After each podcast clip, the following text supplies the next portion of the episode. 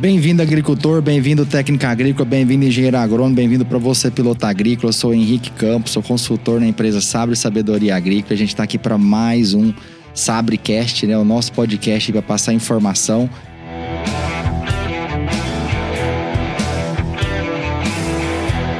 A gente sabe o quanto que é, é a gente perde tempo, vamos dizer assim, né, na pista. Então, isso aqui é interessante para quem está aí nesse deslocamento. Quem tá no 63 aí, né, Rafael? Quanto tempo a gente gasta, hein? A última vez, acho que a gente saiu de Cuiabá 10 da manhã, chegou 9 da noite em Sorriso. Então, assim. Bom, então esse é o canal de comunicação para você escutar sobre tecnologia de aplicação. Eu estou aqui com o Rafael, nosso especialista na Sabre. Quem não assistiu o primeiro podcast, o Rafael ele é o nosso especialista que está focado em atender nossos clientes, conversar sobre tecnologia de aplicação, já que a gente tem um time bacana no campo. Tá rodando, né, Rafael? Mas o Rafael tem uma experiência de campo, já rodou muito. Tava cansado de pista, né, Rafael? E agora ele tá dando um suporte pra gente. também faz os treinamentos, né, Rafael? Você esteve lá em Lucas Rio Verde, né, recentemente, o pessoal da Save Farm. Sorriso, tá? O pessoal da Save Farm, parceira nossa. Bom, e hoje a gente vai falar sobre compatibilidade de cauda, tá? Mas antes eu não quero criar expectativa em você que está assistindo, porque não tem milagre, tá? A gente vai passar alguns pontos aqui que vai fazer a diferença no dia a dia de quem trabalha com a mistura dos produtos, né? Uh, principalmente aquela pessoa que está lá é, fazendo o processo, não o gerente vai passar a informação, ele também é importante escutar, mas é bom quem está lá na, colocando a mão na massa ouvir isso, né? Muitas vezes, Rafael, não sei se era assim na época da Jacto, mas muitas vezes quem precisava escutar o assunto nunca estava lá. Então, é, enfim. E nós vamos falar sobre esses assuntos. Rafael, lá na Jacto, esse é um assunto importante onde você participou. Vocês tinham uma pegada em cima disso aí também? Ou era mais a parte de funcionamento da máquina? Não, com toda certeza. A gente sempre tira um pedacinho do treinamento de máquina para falar de, de mistura, um pouquinho de compatibilidade de cauda, um pouquinho de tecnologia de aplicação, porque isso é importante. É, hoje, Henrique, é muito bom quando a gente, principalmente eu que trabalhei bastante direto com o operador da máquina, é muito bom porque assim, hoje já não é aquele operador que não busca conhecimento, que só quer saber de operar a máquina, fazer né, o feijão com arroz. Hoje a gente vê que tem operadores aí que são tecnificados, os caras estão estudando, estão buscando informação, e é sempre bom quando a gente faz esse bate-papo, porque eles têm a experiência do dia a dia, eles têm a vivência de campo, e isso é muito importante quando a gente traz uma informação dessa, para que eles possam juntar o que eles têm na prática com o conceito. Por que, que a gente fala disso? Qual é a importância desses tipos de assunto para ele no dia a dia? Então a gente sempre tirava um pedaço aí do treinamento para falar e contextualizar essa questão aí do preparo de cauda. Porque, assim, a, é, a boa parte dos operadores, eles também preparam calda. Então, eu sempre perguntava isso, ó, você só opera ou você prepara calda também? Então, boa parte deles falou assim, olha, é, a gente opera e também prepara calda. Outros não, outros só operavam. Então, eu sempre gostava de fazer esse bate-papo porque é muito, mas muito importante que eles saibam realmente quais são os efeitos, às vezes, de uma mistura inadequada, de uma ordem que eles colocaram errado, de produtos que não se podem misturar. Então, a gente falava isso relacionado também com a parte da máquina, é, a parte de abastecimento, como é que funciona o abastecimento da máquina, a questão de agitação de cauda, né? O que, que o, pulverizador proporciona e como é que eu vou regular esse agitador para que eu possa ter uma homogeneização da cauda bem feita, enfim. Então, esse papo, é, sempre, todos os instrutores, quando eu estava na Jato, a gente abordava esses assuntos, por conta que a gente sabe que o operador nem sempre só opera. Às vezes ele opera, às vezes ele trabalha na oficina, às vezes ele prepara cauda, enfim. Então, assim, é, é multifunção. Então, esse tipo de papo realmente era abordado. E, Rafael, eu sei que você comentou é interessante. É, o mundo está mudando. O mundo do agro, da pulverização. Porque realmente hoje o técnico entende. O operador ele entende. Ele sabe se aquele produto de contato é sistêmico. Antes não era assim. Antes é quem conhecia um pouquinho estava na frente. Hoje tem muito cara aí que, que chega na fazenda para dar um palpite e passa vergonha. Porque o aplicador ele entende já, ele tem esse conhecimento. É, o campo é uma grande escola. Então, enfim, é só para a gente fazer essa, essa anotação aqui. E é muito importante, né, do o, o, operador, que geralmente ele prepara a cauda, mas no caso da aviação é um pouquinho diferente, né? O piloto é muito importante ele passar o feedback para a fazenda. Uh, parece óbvio, mas não é fácil, tá, pessoal? A gente vê aí, às vezes acontece é, a fazenda, o piloto talvez tenha uma rixa ali com o gerente, o gerente não quer dar área pro piloto, porque o cara tá ganhando muito, acontece isso. Então tem essas coisinhas. E às vezes a gente acha que é natural o piloto ter um bom relacionamento e tá passando informação, mas está acontecendo coisa por trás. Então, uh, às vezes o piloto não passa o feedback que não tá misturando legal, ele vê dentro do hopper lá o produto separando em fases e ele tá aplicando, porque se ele reclamar, o gerente às vezes vai falar, pô, o outro piloto aqui fazia, você não faz? Então é muito importante estar tá conversando. Por que, que ela não está misturando? Ele analisar, olhar se aquele, né, se o jato aspergido pela ponta de pulverização tá abrindo legal ou se ele tá saindo diferente. Então esse feedback que, né, em função dessa mistura errada de produto por não estar tá homogêneo é muito importante. E o que que eu tô vendo, Rafael? Que a primeira dica que eu quero passar para quem está escutando a gente. Quem tem pré-misturador adequado com o tamanho do tanque da aeronave, com o tamanho do hopper da aeronave, com o tamanho do tanque do pulverizador, tá errando menos. Acredite ou não, eu visitei uma fazenda de mais de 30 mil hectares, tá na região do Sapezal, onde o pessoal tinha caixa d'água, cara. Era caixa d'água para misturar o produto. Todo ano o piloto fala para mim, todo ano isso aqui racha, Henrique, vira aquela lambança, derrama, é, não troca. Fica comprando essa caixa d'água. Então, assim, pessoal, é, é muito importante ter um pré-misturador compatível. Uh, quem é o nosso parceiro que trabalha nessa área é a Mepel, uh, que faz esse tipo de, de tanque pré-mistura. No caso da pulverização terrestre, tem a possibilidade desse pré-mistura ser móvel. Geralmente a aplicação aérea é uma pista, né, um ponto fixo, que também é usado essa estrutura, mas tem o ponto, tem como a gente colocar né, esse sistema roll-on, roll-off, ou no formato de uma carreta que é super importante hoje, igual a colhedora tem o graneleiro, né, para receber o grão, é impossível. Imagina uma colhedora sem ter o graneleiro para receber o grão. É, é, inviável, né? O custo. Pensa a colhedora ter que ficar voltando toda hora. É a mesma coisa um pulverizador sem um conjunto que roda junto com ele. Na hora que ele olha, Rafael, no, no sistema dele, no Operation Center, num Jato, Next, enfim, na plataforma, num Solinfitec, na hora que ele olha ali, que ele fala, pô, minha máquina tá com 4 mil horas. Duas mil horas foi rodando sem pulverizar. E o equipamento ele tem que se pagar pulverizando. Então, de 4 mil horas, duas horas ele não pulverizou, sendo que o equipamento é para pulverizar, tá errado. Essa máquina tá rodando muito é, para ir abastecer, para voltar para o abastecimento. Então aí você já começa a ver que está perdendo dinheiro. E aí dá para você pulverizar mais a área numa condição meteorológica melhor. Então a gente, né, a gente fala de produtos aqui de parceiro, de empresa, porque a gente só trabalha com quem a gente acredita, né? Eu acredito que é uma solução, então a gente coloca junto com a empresa.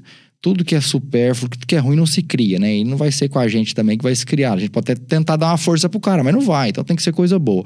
Então, tá errando menos quem tem pré-misturador compatível com o tamanho do tanque ou com o hopper. Ou seja, se você tem um jato 3 mil litros, pré-misturador de 3 mil litros. Super importante. Ô, ô, Henrique, contextualizando isso que você falou, é totalmente verdade. Eu conversava com os operadores, e aí assim, a gente sabe que tem níveis tecnológicos diferentes.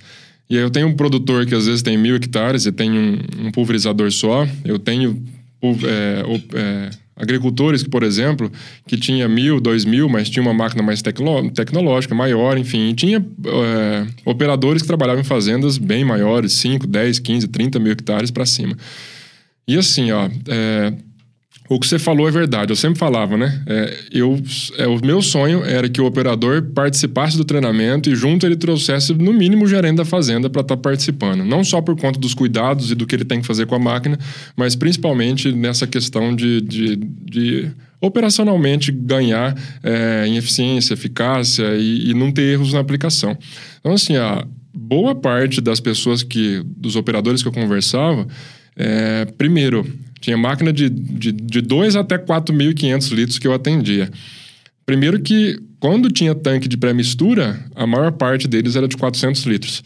Então, assim, só aí a gente já vê que é, são erros que estão embutidos aí que eu posso estar tá prejudicando a eficiência dessa calda, a eficiência de controle, a eficácia de controle. É, fora isso, é, a maior parte dos agricultores, dependendo do, do tamanho da, da, da, fazenda, os operadores tinham que pulverizar eles voltavam para a sede para preparar a calda e depois voltavam para o campo. Falei assim, olha, isso na agricultura, no agro que a gente tem hoje, do jeito que está tecnificado, do jeito que a informação está rodando aí mundo afora, eu acho assim, ó, não é questão financeira. Né? As fazendas têm condição de ter um tanque de pré-mistura, de ter condições melhores de pontos de abastecimento. Mas não investem. Não investem porque não querem, porque acham que é frescura do operador. Mas quando a gente trabalha com pré-mistura, quando a gente começa a envolver pré-mistura e pré-mistura adequada ao tipo de pulverizador que eu estou trabalhando, aí sim eu ganho eficiência. Então, assim, ó, geralmente o gerente acha que só reduzir volume de calda, é, por exemplo, ah, eu vou sair de 80 litros por hectare, vou para 50, vou sair de 50, vou para 25, essas máquinas aplicam, mas é, ele está olhando a capacidade, melhor rendimento, mais rapidez, mais velocidade na aplicação, só olhando redução de volume de aplicação. Mas ele não observa que às vezes levar todo um sistema de pré-mistura é, para perto do pulverizador, ele vai ganhar muito, em, tanto em capacidade operacional quanto na eficiência de, de, todo o processo de preparo do pulverizador e na eficácia de controle, porque isso faz uma grande diferença quando a gente trabalha é, mistura em tanque e os produtos que a gente está utilizando. Sim, Rafael, interessante isso que você mencionou. É, talvez o pessoal não percebe porque não está medindo tudo que a gente mede, a gente consegue melhorar. Se você não mede nenhum processo, você nunca vai melhorar ele. Você tem que ter um parâmetro, né? Então, o que que eu falo para o gerente, para o técnico, para ele começar a pensar se é importante ou não ele comprar esse pré-misturador, ele comprar um sistema que acompanha a máquina. Eu comentei da, do gasto de hora, né? Ele tá jogando fora dinheiro, a máquina tá rodando sem pulverizar, é um pulverizador, né? Não é um transportador. Segundo ponto, pensa comigo, quanto que melhoraria a aplicação se essa cauda ficar 30% mais uniforme? Né? Se ela ficar 50% mais uniforme do que antes. E a ideia de ter um quem está errando menos é quem tem um premisturador grande é porque a cauda tem mais chance de ficar estável. É como se eu pegasse uma xícara dessa e começasse a colocar com água e começasse a colocar sal sal vai gerar uma solução verdadeira, né? Pouquíssimos produtos são a solução, a maioria é uma suspensão. A gente vai falar sobre isso já já. Mas vai chegar um ponto que vai começar a sedimentar, porque tem pouca água para muito produto. Então é super importante a gente ter a relação de água-produto. E quando eu falo que erra menos quem tem um pré-misturador, é porque ele começa a acertar nessa proporção de água e produto. Então é simplesmente esse ponto. Uh, as formulações elas foram evoluindo, né? A, a, gente começou com WP, por isso que a gente chama de crop duster, né? Era aquele produto pó, praticamente, que se pulverizava, a gente vê lá no início da aviação. Quem fez o curso aí de técnico, executor, de coordenador comigo lá em Luiz Eduardo Magalhães, é junto com o pessoal da ABAPA, né? Que a gente realiza esse curso. Uh, ele tem essa apostila, tem lá as fotos, e viu na apresentação. Mas aí essas, essas formulações foram evoluindo de WP para WG, de WG para SC, uh, depois foi para OD, não sei se foi muito uma evolução, mas a tendência é essa, né? Do, do produto pó para líquido. E o que, que a gente tem visto? Proporção de água, então, é um fator que a gente mencionou. Velocidade de adição, Rafael. Então, essa velocidade de adição é super importante. Por que, que dá errado lá no último tanque? Lá na última aplicação. Por que, que sexta-feira dá mais problema que segunda? Por conta dessa velocidade de adição, né? Quer fazer com pressa, quer fazer rápido, tem que adicionar o produto vagarosamente para ele poder ir diluindo. Segundo, tamanho de partícula. Tá? Quanto maior a partícula, mais vai ser difícil de diluir. E quanto mais gelada a água, mais difícil de misturar. Igual você pegar um leite morno com Todd e você pegar um leite gelado. Então, temperatura ambiente vai dificultar. Você tem que ter mais paciência depois, né? Uh, e outro ponto é a pré-mistura. O que, que seria essa pré-mistura? É preparar o produto antes, né? Ele receber ali um, um choque, vamos dizer assim, né? Vamos pensar comigo aqui. Rafael, você já tomou café solúvel, certo? Água, aquele cafezinho pó. Misturou legal? Misturou. Mistura, belezinha, né? Já tomou. Em vez de colocar, ao invés de colocar água, você coloca leite? Não, isso não. Já tomou com leite? Não. Não mistura legal, porque o leite ele é gorduroso, ele tem óleo. Então, quando eu começo a ter óleo na calda, começa a ficar pior de misturar. Então, vamos fazer um exemplo do mancozeb, que é um produto pó, tá? Então, se eu preparar essa água primeiro com óleo, com adjuvante, pode ser um problema com produto oleoso. Ainda mais se ele for um produto com pouco emulsificante. Que aí vai separar em fase, problema. E o caro do óleo, pessoal, é emulsificante. Corre desses óleos barato, tá?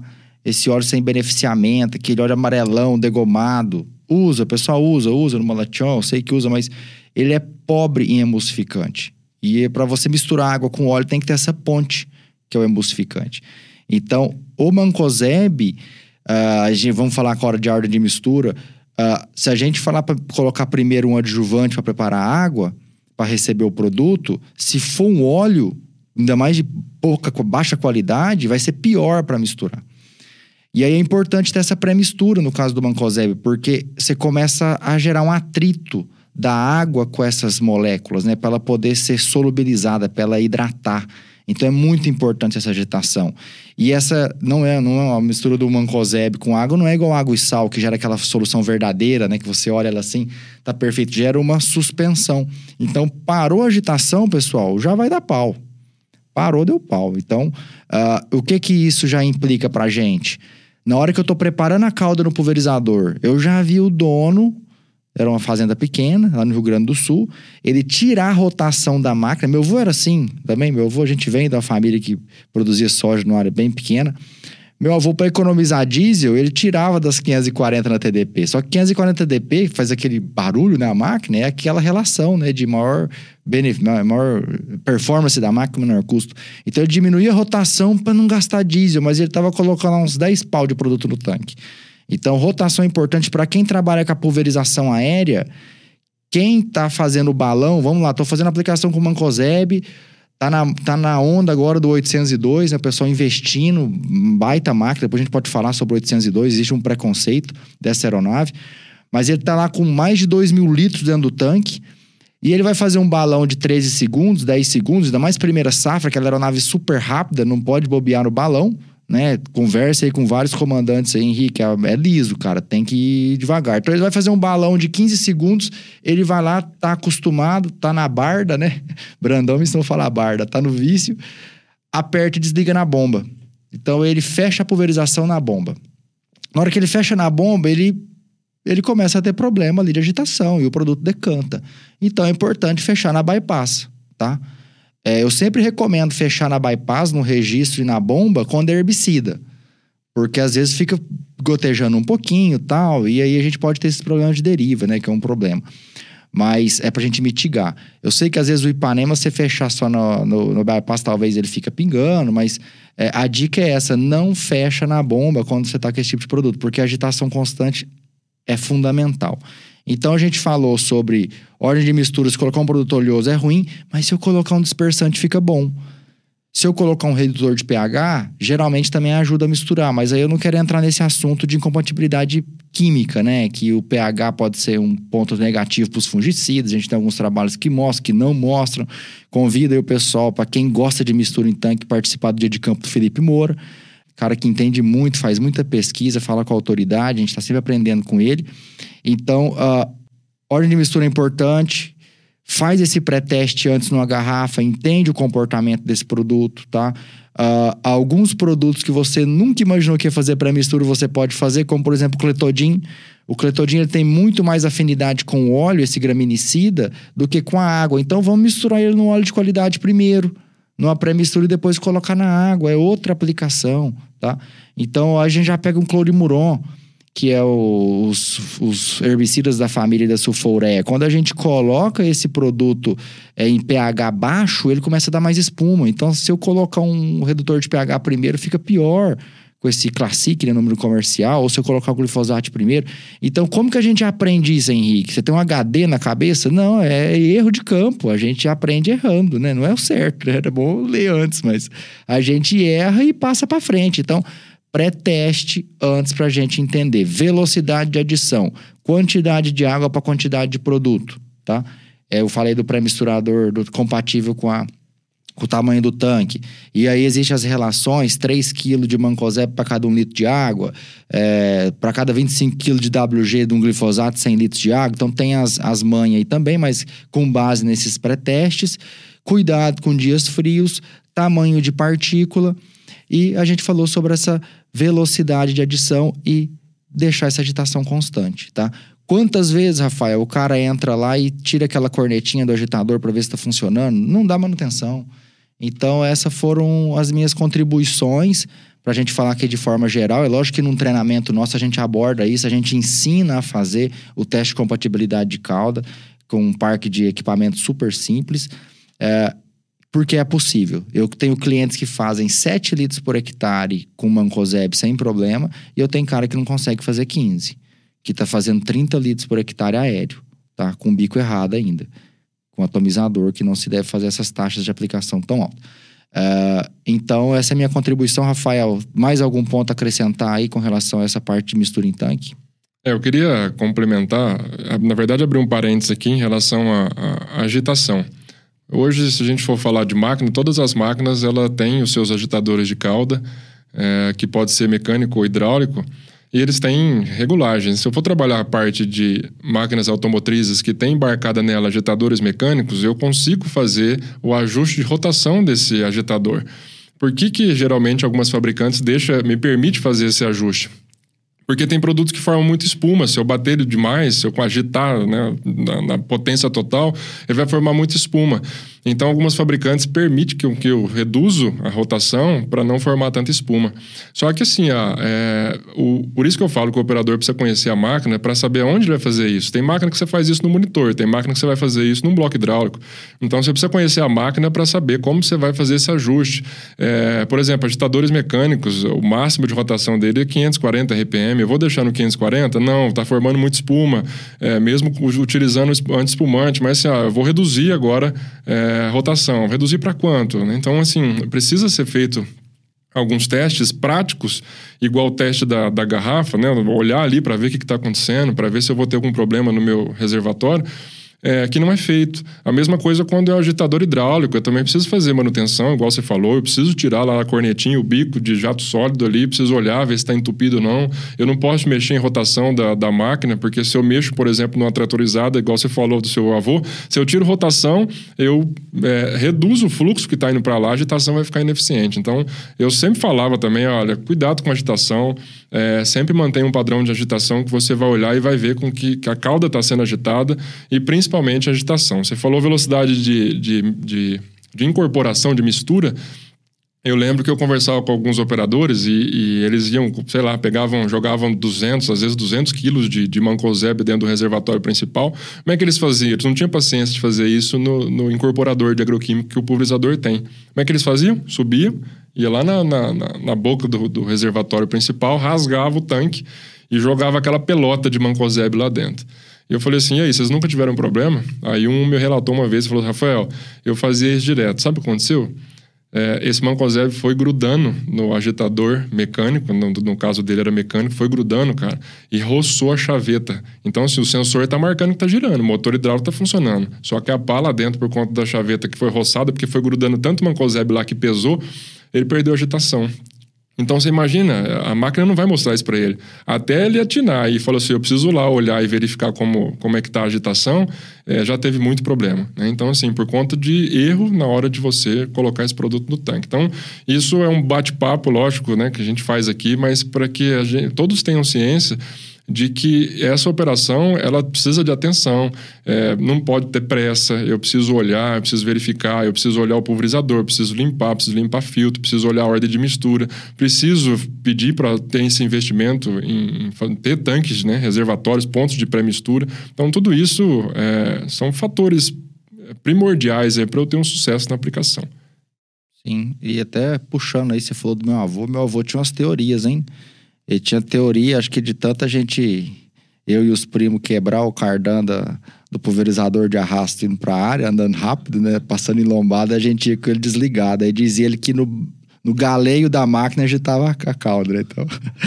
Mas enfim, tem umas teorias erradas aí que a gente tem que esquecer. Então, agitação super importante uh, e limpeza e descontaminação, né? Que é um outro assunto que a gente pode mencionar depois. Tem vários produtos aí para isso. Tem produto que a gente pode comprar por fora, né? Que não é um adjuvante formulado, que também ajuda. Mas fica aí nossa dica, pessoal. Obrigado por ter chegado até aqui conosco. Obrigado novamente pela participação, Rafael. Quero agradecer todas as empresas que acreditam na Sabre, que tornam possível esse, esse nosso bate-papo e que essa informação chegue cada vez mais longe. Um abraço e até o próximo podcast. Até o próximo. Abraço. Obrigado.